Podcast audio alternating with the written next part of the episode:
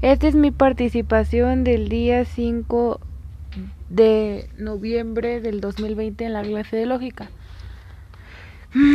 Eh, hoy dos de mis, cuatro de mis compañeros expusieron sus temas y el primero fue diferencia de argumentar y demostrar.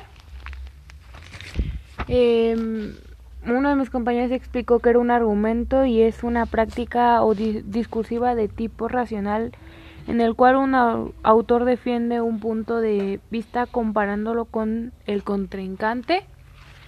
Y nuestros otros dos compañeros eh, expusieron sobre los fines de la argumentación según el contexto y dijeron que el debate ante un público se da en algún contexto argumentativo en toda sociedad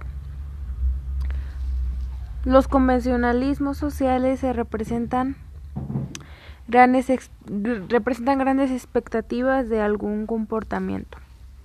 Y eso fue lo que entendí el día de hoy.